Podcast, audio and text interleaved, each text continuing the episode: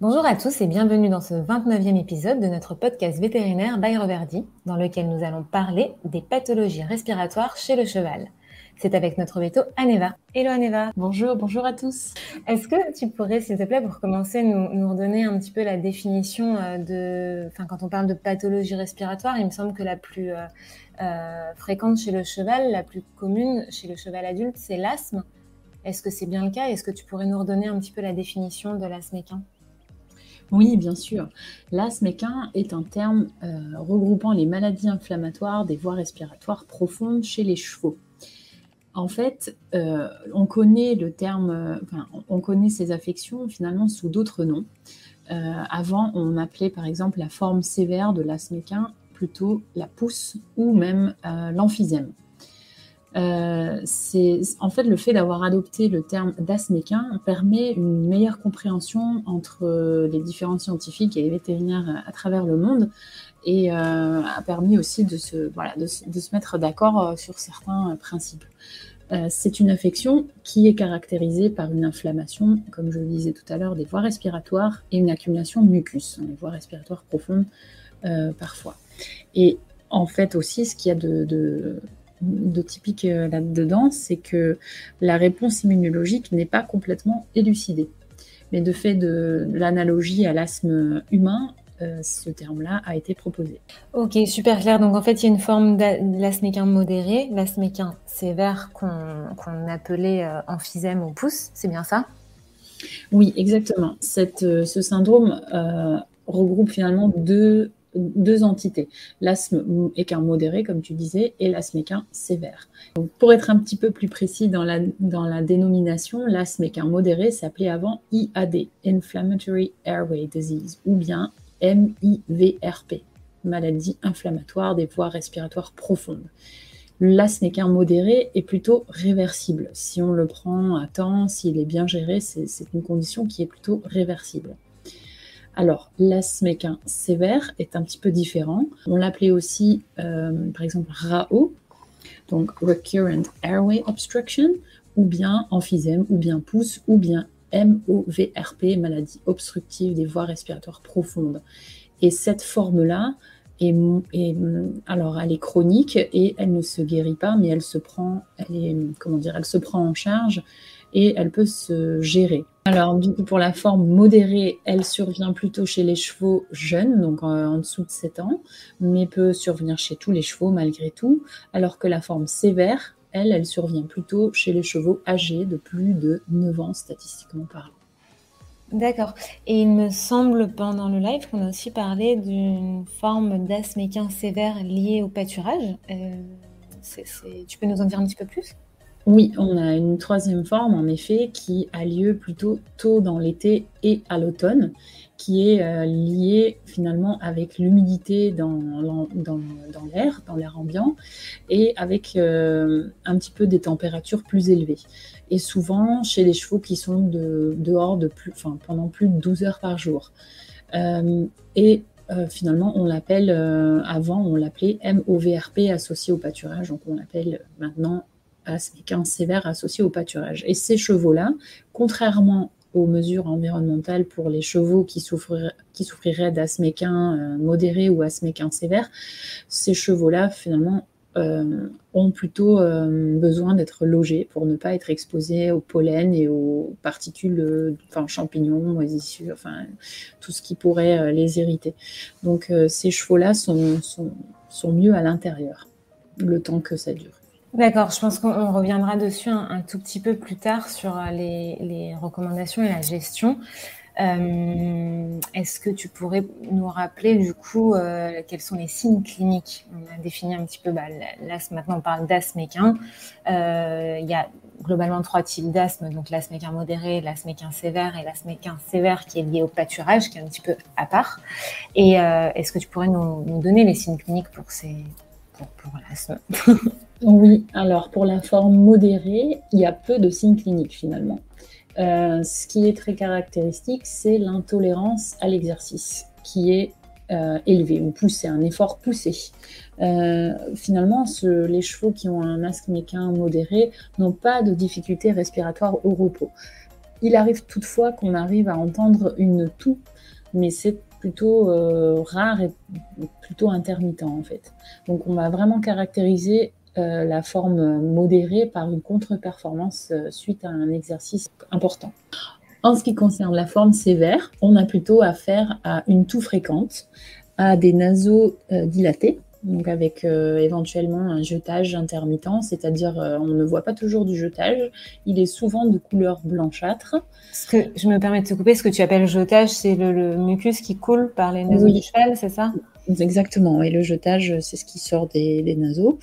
Euh, et, tout ça va ensemble avec aussi euh, une contre-performance. Et parfois, certains chevaux qui sont à un stade avancé de la maladie ont une ligne de pouce. En fait, c'est les muscles qui, ont euh, contribué à, à faire respirer le cheval, en fait, à, expirer. Pour la plupart du temps.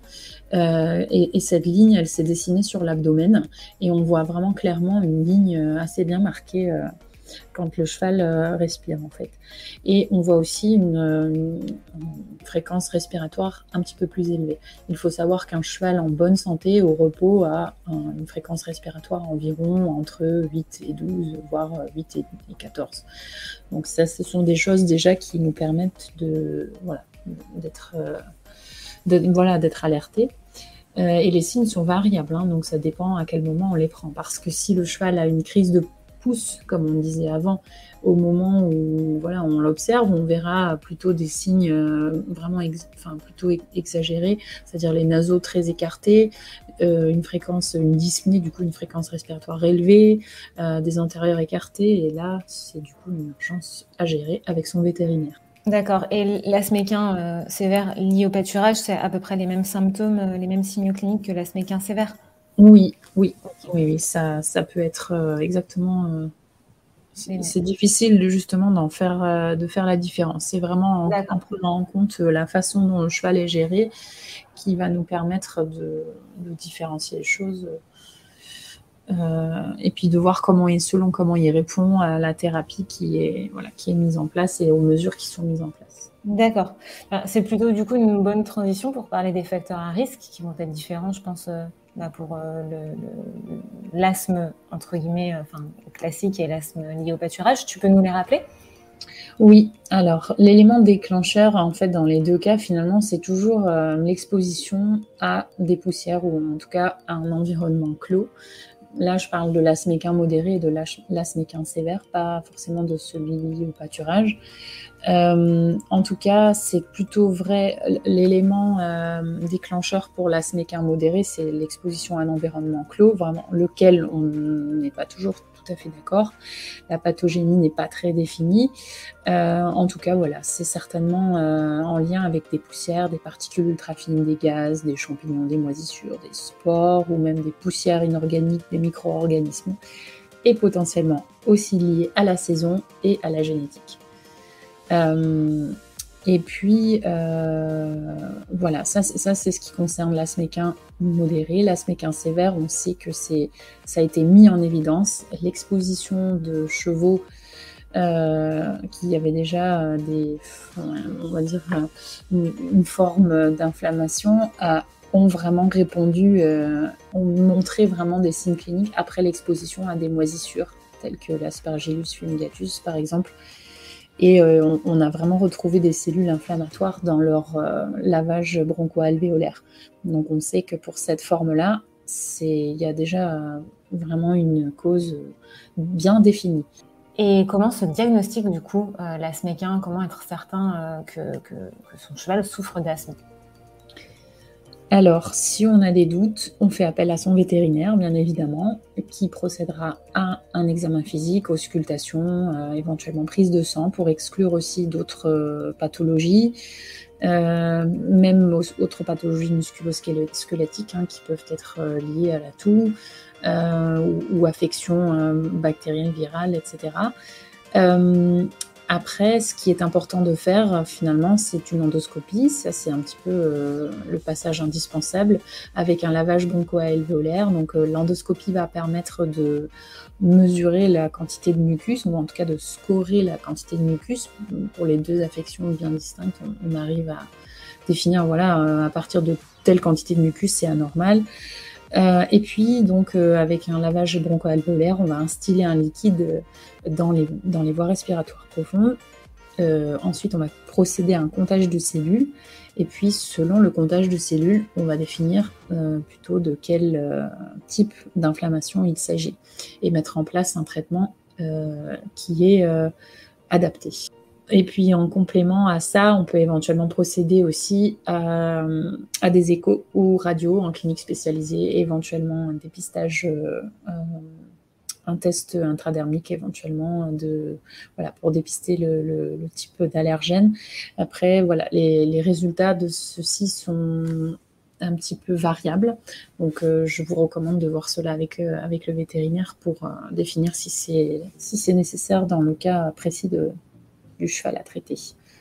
Ok, donc c'est vraiment le veto avec toute une, série d'examens qui saura euh, confirmer ou non le diagnostic. Oui, et en prenant en compte aussi le contexte et ce que fait le cheval, bien sûr. Euh, maintenant, voilà, le golden standard, c'est quand même de faire un, lavage broncho-alvéolaire parce que c'est lui qui permet de vraiment définir et de classer euh, le type d'asthme dont il est question. Oui, exactement. D'accord, ok. Euh, super. Et ben, une fois que le diagnostic a été établi, comment on gère un cheval euh, asthmatique? Qu'est-ce qu'il faut euh, mettre en place? Comment on le prend en charge? Qu'est-ce qui peut être fait? Alors, c'est une gestion multifactorielle qu'il faut mettre en œuvre. Donc, pour la forme d'asthme modéré, le traitement n'est pas toujours nécessaire. Euh, là où c'est nécessaire, c'est voilà, le but c'est d'améliorer euh, le confort du cheval, euh, donc de comment dire, d'améliorer, de, comment dire, soulager les symptômes. donc on va éventuellement, d'ailleurs pour les deux formes, hein, donner des bronchodilatateurs, et puis on va aussi calmer l'inflammation ou en tout cas essayer de de la, de la diminuer avec des corticostéroïdes. Et donc pour ces deux types de médicaments, des formes différentes sont disponibles et ça, c'est à voir avec le vétérinaire. Donc, que ce soit de manière euh, orale, injectable, inhalation, avec des aérosols ou en nébulisation, tout est, euh, tout est disponible et il y a plein de possibilités. Et éventuellement, on peut ajouter à ça aussi euh, des, des, mucolytiques pour essayer de fluidifier un petit peu le, mucus accumulé dans les voies respiratoires profondes. Donc ça, c'est ce qui concerne le, traitement médical, donc la prise en charge médicale. Maintenant, euh, l'environnement reste euh, vraiment important parce que vous pouvez mettre en œuvre tous les traitements médicamenteux qui existent sur la Terre si vous ne mettez pas en œuvre euh, ces mesures environnementales, en fait, vous n'aurez pas euh, ou peu de, voilà, de, succès thérapeutique, si je peux dire. D'accord, donc c'est vraiment primordial. Oui, c'est primordial. Alors, quand on parle d'environnement, euh, on parle de quoi? On parle de réduire finalement l'exposition du cheval à l'allergène, ou en tout cas à la poussière, ce, dont, enfin, ce qui pourrait être euh, mis en cause. Euh, donc finalement, si on fait une petite, euh, si on fait un petit récap rapide de, tout ce qu'on pourrait éviter, ce serait par exemple au niveau de la gestion de l'écurie, ne pas stocker le foin, la paille, les enfin tout ce qui est fourrage finalement à l'intérieur de du, même bâtiment où sont logés les chevaux. si on n'a pas le choix d'utiliser la paille, bon, c'est vrai que c'est un peu embêtant parce que c'est vrai qu'il y a beaucoup de particules de poussière euh, dans la paille. Donc on aurait plutôt envie de enfin on serait plutôt amené à choisir des copeaux de bois, dépoussiérés par exemple, ou des copeaux de papier ou carton maintenant aussi qui existent. Euh, et le et finalement, si on peut encore éviter de loger les chevaux à l'intérieur, ce serait encore mieux. Finalement, ces chevaux-là sont vraiment mieux dehors. Ça, c'est finalement encore mieux que de les loger. Après, voilà, on ne peut pas toujours faire euh, autrement. Ok, donc limiter vraiment au maximum euh, l'exposition à la poussière. Donc, si possible, loger le cheval dehors et sinon, ben, sortir le cheval quand on nettoie les box, quand on repaille, quand on distribue le foin. Tout à fait. Euh, ne pas mettre du coup la litière et le, fourrage, ne pas le stocker dans le même bâtiment que celui dans lequel se trouvent les chevaux et préférer une litière bah, sans poussière ou avec le moins de poussière possible. Ok. Oui. Et puis après, quand on parle de fourrage, rapidement, dans nombreuses écuries, on utilise des fils à foin, ce qui est très bien parce que ça, ça ralentit l'ingestion. Du coup, le cheval prend plus de temps pour manger, ce qui est très bénéfique pour sa digestion. Mais dans le cas des chevaux qui souffrent d'asthme équin, finalement, les, filets à foin ne sont pas recommandés. Il vaut mieux que les chevaux aient la tête vers le bas, position plus physiologique euh, pour eux. Euh, choisir, si possible, des foins dépoussiérés même s'il n'y a pas beaucoup, beaucoup d'offres, mais c'est une option qui est sérieusement euh, recommandée. Ou éventuellement mouiller son foin, euh, pas plus de 30 minutes si possible, pour pas euh, voilà, faire proliférer d'autres pathogènes. si on a la disposition d'un stérilisateur, ça c'est une très bonne chose parce que ça élimine, élimine beaucoup de, voilà, de, pathogènes microscopiques. Donc je recommande vivement de, stériliser son foin. Euh, et éventuellement, on peut choisir aussi un bon enrubanier, ou comme on dit préfamille chez nos voisins, euh, de bonne qualité. Et c'est vrai que les enfants sans moisissure. Oui, voilà, c'est vrai que ça, euh, c'est un vrai avantage avec une bonne valeur nutritionnelle aussi. attention pour les chevaux qui sont un petit peu gras ou avec une tendance à l'embonpoint. Mais c'est une très bonne solution s'il est bien fait. D'accord, ok. Quand tu parles de stérilisateurs, tu parles des machines Egan? Oui, c'est celles qui sont le plus présentes sur le marché et dont on dispose aussi euh, pas mal de références scientifiques euh, avec euh, des essais qui ont été faits par voilà avec leurs machines. Donc oui, c'est plutôt cette marque-là que je recommanderais. Ok, super. Maintenant, côté aliments concentrés, si le cheval a besoin d'un aliment concentré en plus de la ration fourragère, est-ce qu'il y a des, choses à mettre en place, à prendre en compte? Alors oui, on peut éventuellement euh, le mouiller si on suspecte, enfin voilà, s'il y a quelques poussières et qu'il met le nez dans, la mangeoire, euh, c'est vrai que d'en faire, de, l'humidifier, ça pourrait contribuer à ne pas respirer encore d'autres particules. Euh, et éventuellement, supplémenter son cheval en oméga, en oméga 3, euh, car euh, la supplémentation en oméga 3 euh, finalement est recommandée parce qu'elles ont des propriétés anti-inflammatoires et euh, finalement, euh, il y a des études qui ont montré qu'en supplémentant des chevaux euh, asthmatiques avec finalement une réaction dépoussiérée, avait des très bons résultats au niveau des comptages cellulaires. Donc, ça serait intéressant de supplémenter ces chevaux-là avec une source enfin riche en oméga 3, tel l'oméga oil par exemple.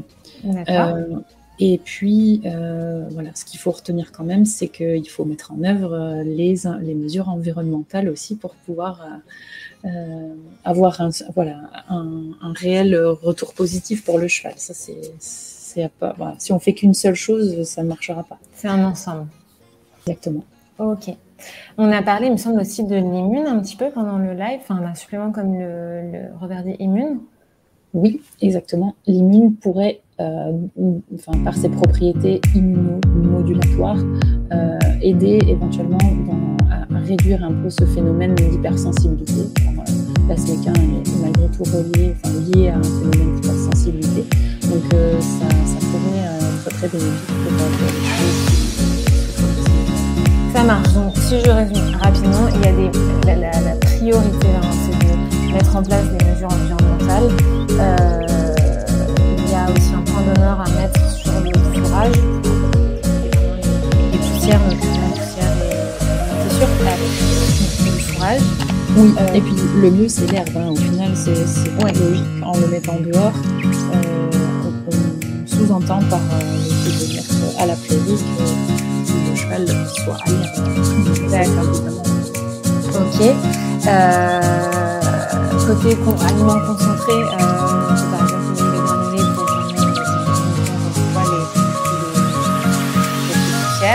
puis côté supplément, ben, il y a trois peut-être et, supplément comme euh, Et puis bah, parallèlement à tout ça,